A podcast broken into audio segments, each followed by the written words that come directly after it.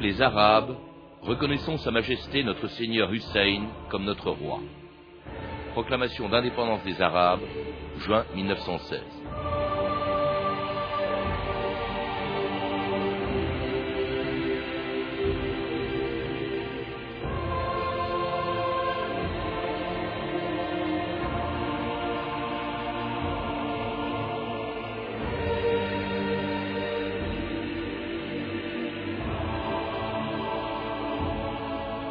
D'histoire.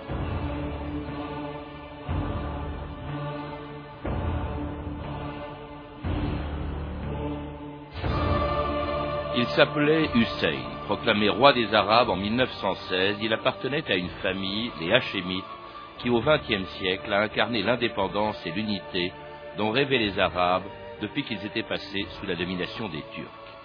Descendants de Mahomet, gardiens des leucins de l'islam, les Hachémites avaient profité de la Première Guerre mondiale pour proclamer l'indépendance des Arabes et se battre avec les Anglais contre les Turcs alliés de l'Allemagne. En cas de victoire, ils espéraient pouvoir créer un grand royaume arabe sur les ruines de l'Empire ottoman.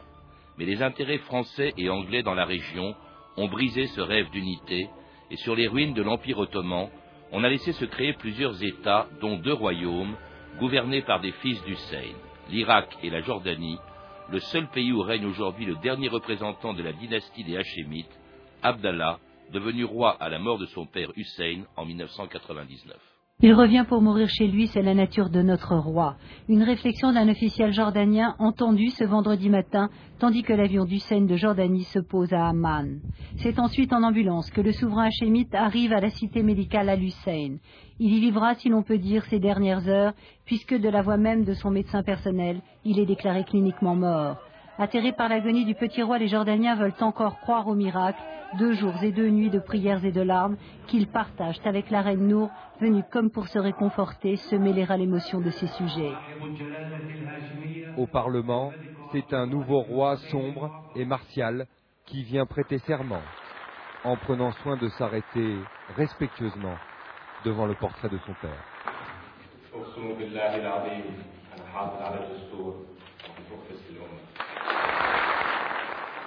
Ce soir, la Jordanie a donc un nouveau roi et pour lui, le plus difficile commence sans doute puisqu'il va devoir prouver à son peuple qu'il est le digne héritier de son père. Mais avant cela, il faudra aux Jordaniens enterrer Hussein et surtout faire le deuil d'un roi qu'ils ont adoré pendant 46 ans. Rémi Coffer, bonjour. Bonjour. C'était le 7 février 1999, la mort du roi Hussein de Jordanie et l'avènement de son fils Abdallah, qui est donc aujourd'hui le dernier représentant au pouvoir d'une dynastie qui a très profondément marqué l'histoire de tout le Proche-Orient au XXe siècle, les Hachémites, donc vous rappelez l'histoire, dans un livre qui vient de sortir chez Stock, une histoire qui remonte très loin dans le passé et qui se confond d'ailleurs avec celle de l'islam, car ils sont les descendants directs de Mahomet. Ce sont en effet des descendants directs de Mahomet, la 37e génération pour le shérif Hussein, dont on a parlé tout à l'heure, lors de la proclamation de l'indépendance arabe et 38e génération évidemment pour ses quatre fils, donc les quatre fils hachémites, Ali, euh, Abdallah, euh, Faisal et Zayed. Hmm. Et alors depuis la naissance de l'islam, ils sont également, cette famille, les Hachémites, est également gardienne du lieu le plus sacré de l'islam, qui est la Mecque. Le shérif de la Mecque est effectivement euh, quelqu'un qui doit veiller à réunir les conditions pour que euh, Dieu soit adoré euh, de manière euh, convenable. Donc c'est une tâche qui est à la fois administrative et religieuse, mais qui est très très prestigieuse. Donc quand les Hachémites vont lancer cette révolte arabe contre les Turcs, il est évident qu'ils tablent beaucoup sur leur prestige de descendants du prophète, d'autant que cette stature de descendants du prophète fait qu'ils sont à la fois respectés des sunnites, qui sont très majoritairement euh, les musulmans très majoritairement, mais également des chiites. Donc c'est un avantage supplémentaire. Vous l'avez dit, cette région, on l'a oublié un peu, mais elle a été occupée pendant des siècles par les Turcs. Elle faisait partie de l'Empire ottoman, Rémi Koffer. Tout à fait, tout à fait. Tous les pays de l'actuel Proche-Orient, ou Moyen-Orient, comme vous l'appelez, c'était euh, en fait l'Empire ottoman.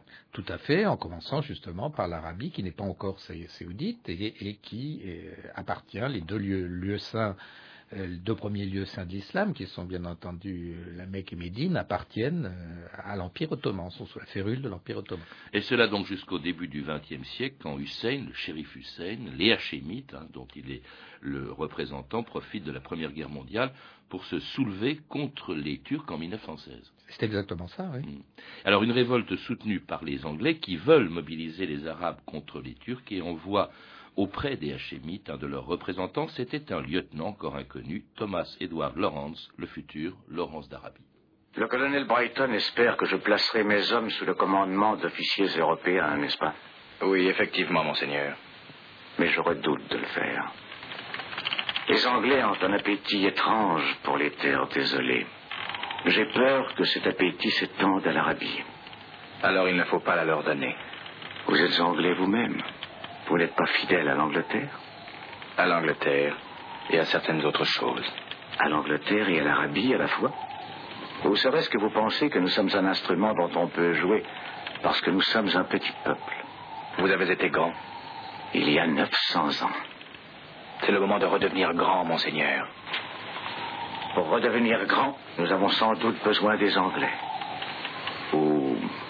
Ou Une chose qu'aucun homme ne peut donner, monsieur Laurence. Il nous faut un miracle.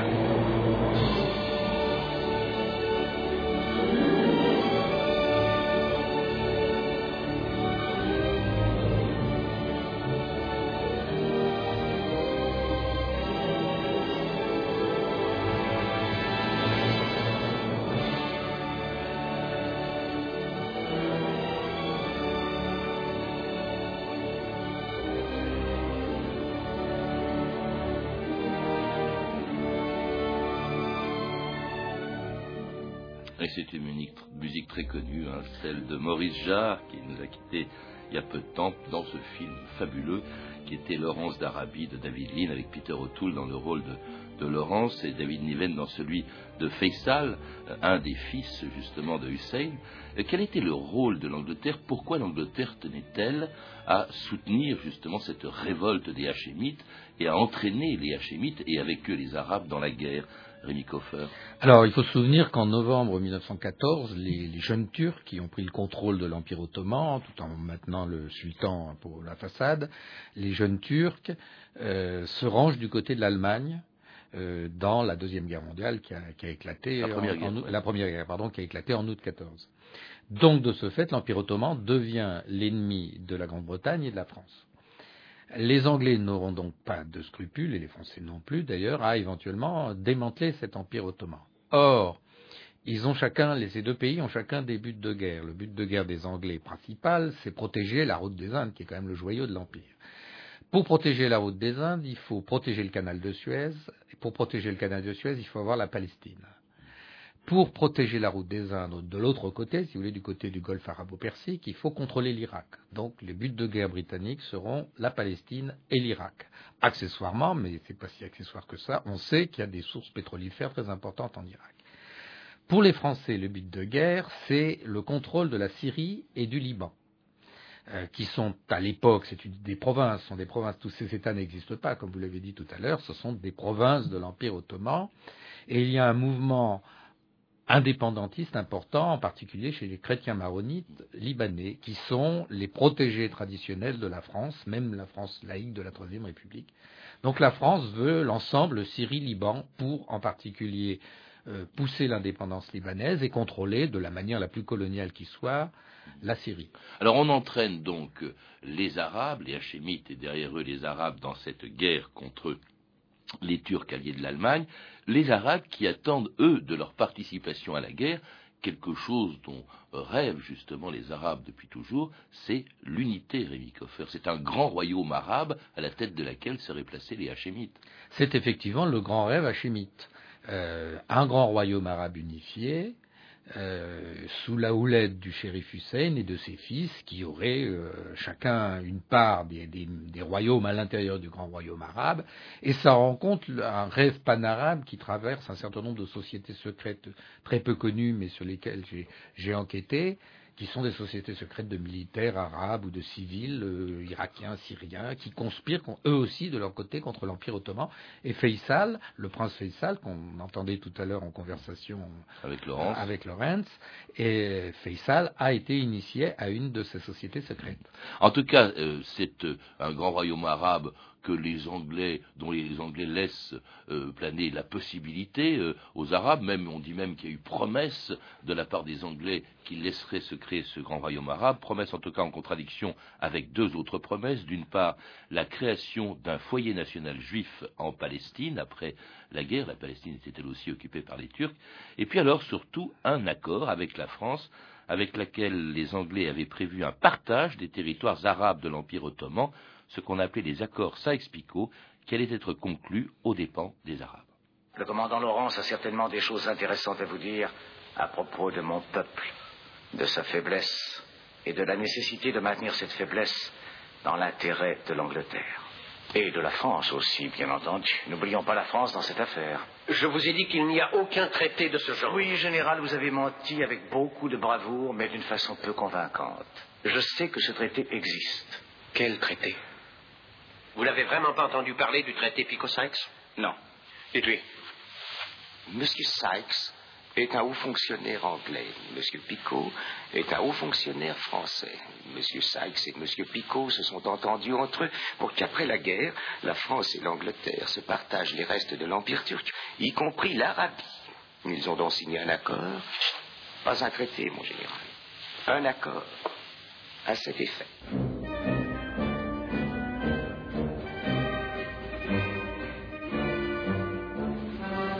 Cet accord Saïs-Picot conclu entre la France et l'Angleterre à l'insu des Arabes, il est resté secret pendant un certain temps, va totalement à l'encontre de la promesse d'un grand royaume arabe, Rémi Koffer, si bien qu'à la fin de la guerre, lorsque les Turcs l'ont perdu, eh bien, leurs possessions arabes ce sont, comment dirais-je, on, on les a éparpillés entre plusieurs royaumes, plusieurs États, et non pas un grand royaume arabe. Oui, parce que ça répond à la logique des deux grandes puissances qui ont remporté la guerre de 14-18 et à leurs appétits coloniaux. Euh, ce qui se passe, c'est que dans cette histoire, euh, nous les Français, nous sommes à la fois fauchetons et euh, très étroitement colonialistes, il faut le dire. On veut la Syrie sous notre domination, avec le drapeau français qui flotte, le Liban sous notre domination, avec le drapeau français qui flotte, l'administration française, etc. Les Anglais sont encore plus fauchetons que nous, euh, si c'est possible, parce qu'ils ont promis, ils vont promettre tout à tout le monde. C'est-à-dire qu'ils vont promettre aux Hachémites, par euh, des tractations secrètes par lettre avec le shérif Hussein, justement ce grand royaume arabe unifié. Ils vont promettre aussi d'un autre côté à Ibn Saoud, qui est le pire ennemi des Hachémites en, Terre Sainte, et qui sera plus tard le fondateur de l'Arabie Saoudite, ils vont lui promettre qu'il aura une grande part de l'Arabie, et puis ils vont également promettre aux Juifs sionistes qu'il y aura un foyer national juif en Palestine. Qu'on appelait la terre trop promise d'ailleurs. Voilà. Alors, le, résultat de tout ça, c'est qu'après les traités de paix, eh bien, l'Arabie revient à un des fils du Seine, à Ali, mais en 1924, Ibn Saoud s'empare de la Mecque et crée l'Arabie saoudite. Il y a la Palestine qui devient un protectorat anglais, le Liban et la Syrie des protectorats français. Alors la Transjordanie, ce qu'on appelle la Transjordanie, euh, revient encore à un des fils du Seine, à Abdallah, et puis il y a également l'Irak qui, euh, dont, le, devient le roi. Alors l'Irak où l'on va trouver du pétrole entre les deux guerres, et l'Irak qui pendant la Deuxième Guerre mondiale, va euh, présenter un intérêt considérable au point que les Allemands ont, tenté de s'emparer de son contrôle pendant la, Deuxième Guerre, Rémi Oui, ça se passe effectivement en, en avril-mai 1941 c'est-à-dire peu avant euh, l'attaque d'Hitler contre l'Union soviétique, euh, il tente une opération en, liaison avec un certain nombre d'officiers nationalistes arabes, en particulier de quatre colonels euh, du, Carré d'Or, qui sont des, nationalistes arabes tout à fait sincères, mais qui ont décidé de jouer la carte allemande, qui pensent qu'elle est plus rentable pour le nationalisme arabe.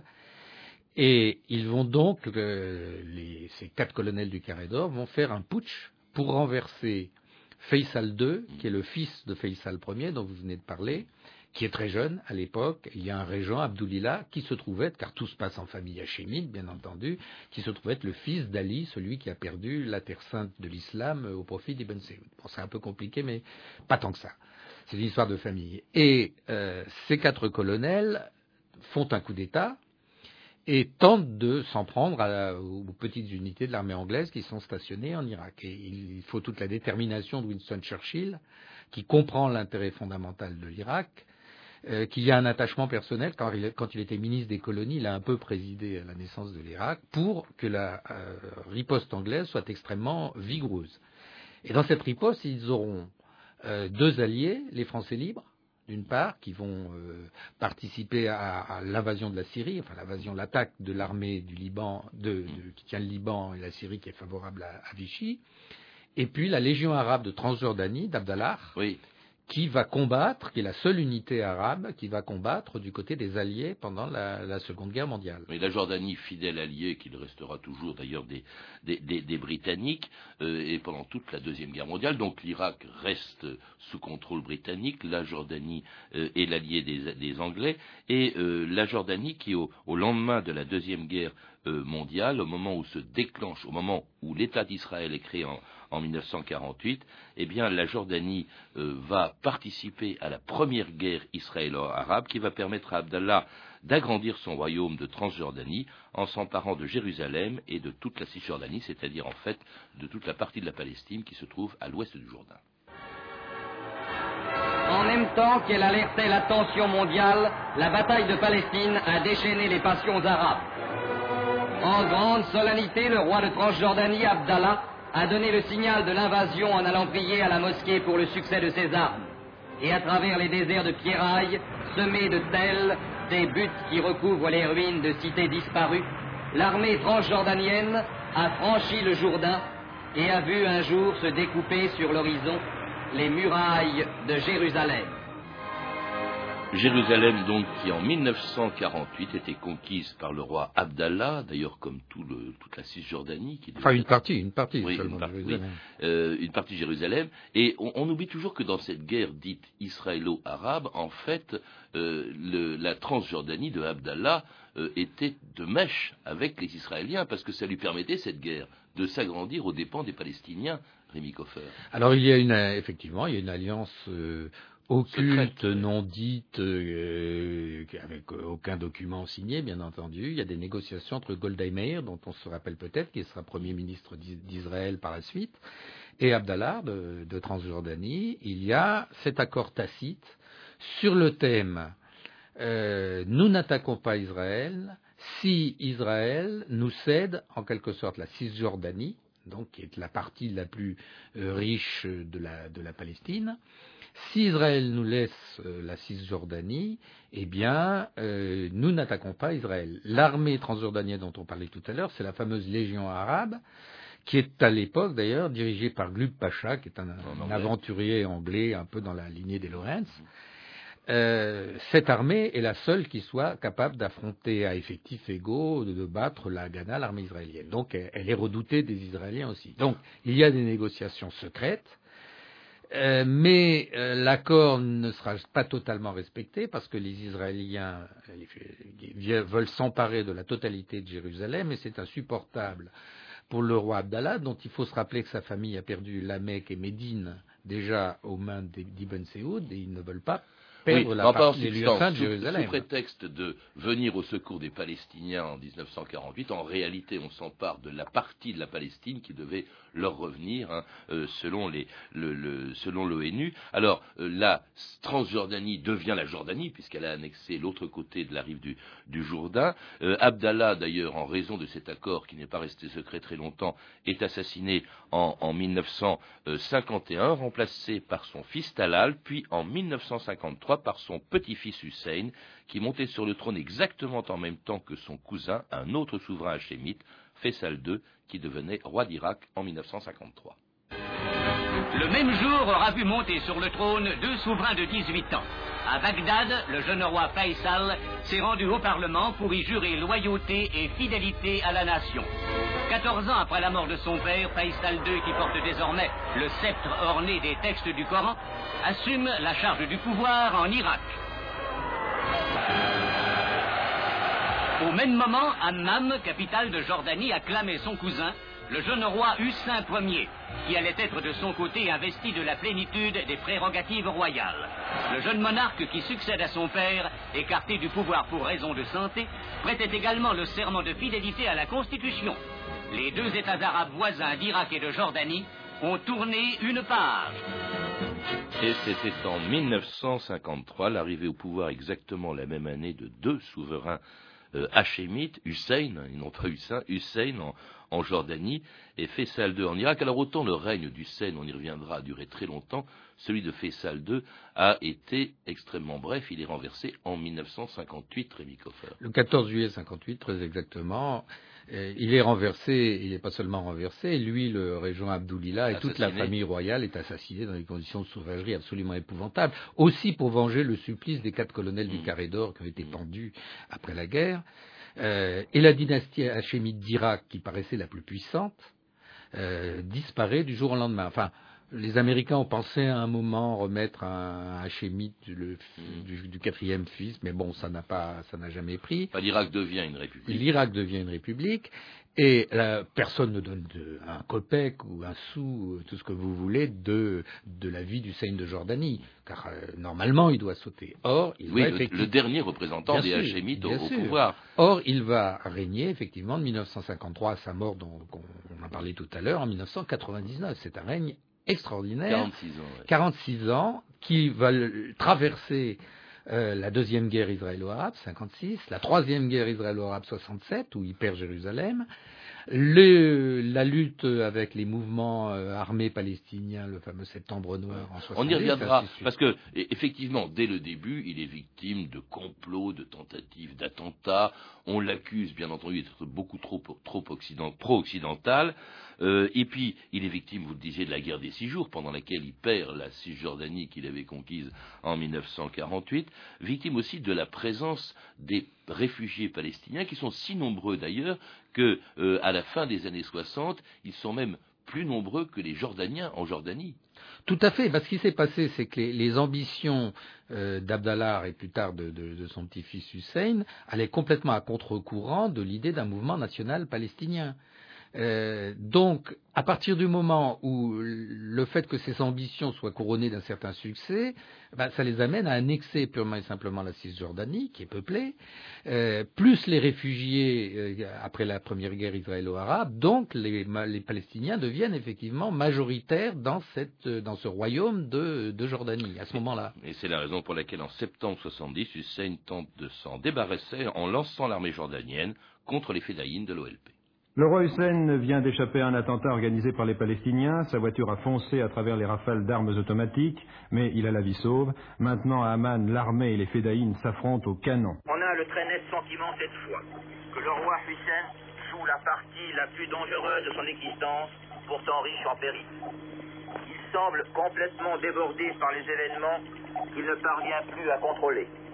Pour le FPLP du docteur Georges Habash, qui ne mâche pas ses mots, Hussein représente ni plus ni moins la cinquième colonne au sein de la révolution palestinienne, alors que le FAT de Yasser Arafat continue à considérer le souverain hachémite comme un allié sinon sincère, du moins utile. Et c'était en septembre 70, septembre noir, un des moments les plus dramatiques du règne de Hussein, qui pendant tout son règne donc allait avoir une politique de bascule entre toutes les forces en présence dans la région. Il y a d'abord les Palestiniens, après les avoir écrasés en 70, il va se rapprocher d'eux à nouveau. Il y a aussi les pays arabes qui lui reprochent d'être beaucoup trop pro-occidental, Rémi Koffer. Oui, les Hachémites, à ce moment-là, donc le souverain Hachémite de Jordanie Hussein, sont considérés comme, mais c'est bien pire que des reproches. Ils sont accusés de trahison, de traîtrise envers la cause arabe, etc., d'être euh, à l'impérialisme anglais d'abord, puis américain euh, par la suite. Euh, il y a cette, cette, détestation de la plupart des pays arabes contre la, monarchie hachémite. Et puis. Euh... Et, pourtant, en 90, lorsque se déclenche la première guerre du Golfe, eh bien, Hussein va prendre le parti de Saddam Hussein. Ben vous l'avez dit, vous l'avez dit tout à l'heure, c'est politique de bascule. Euh, Hussein, pour survivre, pour que son royaume hachémite survive, ne peut pas euh, rompre avec Israël ou se lancer trop avant dans une guerre israélo-arabe. Il a participé à celle de 67, ça a été une catastrophe pour lui. Il ne peut pas donc se lancer ouvertement contre Israël, il ne peut pas non plus rompre avec l'Occident, et il ne peut pas trop rompre avec le monde arabe et avec les Palestiniens. Donc il est obligé d'adopter une politique, une ligne politique sinueuse, épouvantablement sinueuse, mais qui va lui permettre de stabiliser ce royaume de, Jordanie, qui existe sous la forme d'un émirat depuis les années 20. Il va lui donner une stabilité euh, telle que, bah, c'est tout logiquement et naturellement son fils Abdallah qui lui a succédé, son coup d'État, sans révolution, comme il y a souvent dans cette région. Stabilité, ne l'oublions pas, qui va jusqu'à être le deuxième État après l'Égypte, le deuxième État arabe, à euh, reconnaître l'État d'Israël et à faire la paix avec lui en 1994. Oui, bien sûr, bien sûr. Euh, or, euh, la politique sinueuse d'Abdallah, on en a parlé tout à l'heure, a conduit à son assassinat par un Palestinien devant la mosquée Al-Aqsa en 1951. Donc, ça ne porte pas forcément chance d'être dans le monde arabe, d'être, de se rapprocher d'Israël. Rappelez-vous ces images terribles de l'assassinat du président Sadat euh, par des, militaires égyptiens qui le considéraient aussi comme euh, un traître. Mais Hussein, lui, a été vraiment victime d'une quantité incroyable de, tentatives d'assassinat. On se demande comment est-ce qu'il a pu s'en sortir. Ben, il y a deux choses. Il y a la baraka, bon, il y a le, le pot, quoi. Et puis il y a aussi le courage physique extraordinaire de ce jeune homme, parce que euh, en 58, son cousin Faisal II, face au coup d'État militaire, s'effondre, il ne sait pas quoi faire, il erre dans son palais désemparé, alors que Hussein est d'un courage physique extraordinaire. Il l'a retrouvé de son grand-père Abdallah, de son arrière euh, oui, de son arrière grand-père le shérif Hussein, il a retrouvé le sens du geste qui fascine les Bédouins, qui fascine une grande partie de son armée. L'homme qui est d'un courage physique extraordinaire, qui est toujours prêt à monter au feu, qui pilote lui-même son avion. Un jour, son avion est attaqué par des MiG égyptiens de, de Nasser. Il réussit à le poser. Enfin, c'est vraiment un type d'un sang-froid et d'un courage physique extraordinaire. Et ça plaît quand même dans le monde arabe. Ça plaît même à ses adversaires, même à ses ennemis qui sont quand même épatés en se disant ce type, il est extraordinaire, il est très fort quand même. Et jusqu'à sa mort en 99, et très courageusement, il est mort d'un cancer en février 89. Et alors là, il est remplacé par son fils, qui règne actuellement donc depuis dix ans euh, sur la euh, Jordanie, qui est le dernier représentant au pouvoir de cette fameuse dynastie des Hachémites, dont l'histoire finalement, Rémi Koffer, est l'histoire d'un échec elle, s'est fait connaître, euh, elle a pesé sur le monde arabe en, tentant de le réunifier, elle a obtenu son indépendance, mais la réunification, c'est un vieux rêve qui subsiste encore, mais qu'elle n'a pas pu réaliser. Oui, ce que, j'appelle dans, ce livre la saga des Hachémites, c'est effectivement l'histoire de ce rêve et l'histoire de l'échec de ce rêve. En même temps, euh, si vous voulez faire l'unité arabe, il faut aussi faire rêver les Arabes. Qu'est-ce qui différencie Lorenz d'Arabie de beaucoup d'autres personnages dont je parle de ce livre anglais, français? C'est qu'il a su se mettre au diapason des rêves arabes.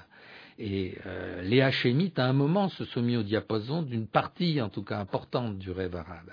C'est ce qui a fait leur force, mais c'est aussi aujourd'hui ce qui fait leur faiblesse, parce que dans la configuration du monde arabe tel que nous la connaissons, la petite Jordanie, ce qui reste, qui reste quand même un îlot hachémite maintenu, n'a plus beaucoup de, pouvoir, plus beaucoup de puissance. Et euh, bon, mm. euh, ça réduit évidemment euh, cette part de rêve. Mais ce rêve a commencé en 1909, mon livre commence en 1909, nous sommes en 2009, ça aura duré un siècle. Merci Rémi Koffer. Pour en savoir plus, donc je recommande la lecture de votre livre qui se lit comme un roman, La saga des Hachémites, la tragédie du Moyen-Orient 1909-1999, publié aux éditions Stock. Vous avez pu entendre des extraits du film Laurence d'Arabie de David Lean, disponible en DVD chez Columbia Tristar. Vous pouvez retrouver toutes ces références par téléphone au 32 30, 34 centimes la minute, ou sur le site franceinter.com. C'était 2000 ans d'histoire. À la technique, Chérif Pitelmadji et Julien Michel. Documentation et archivina, Emmanuel Fournier, Clarisse Le Gardien, Arnaud Plançon et Franck Olivard. Une réalisation de Anne Kobilac. Demain, dans 2000 ans d'histoire, un des présidents les plus controversés de l'histoire des États-Unis, Lyndon Johnson.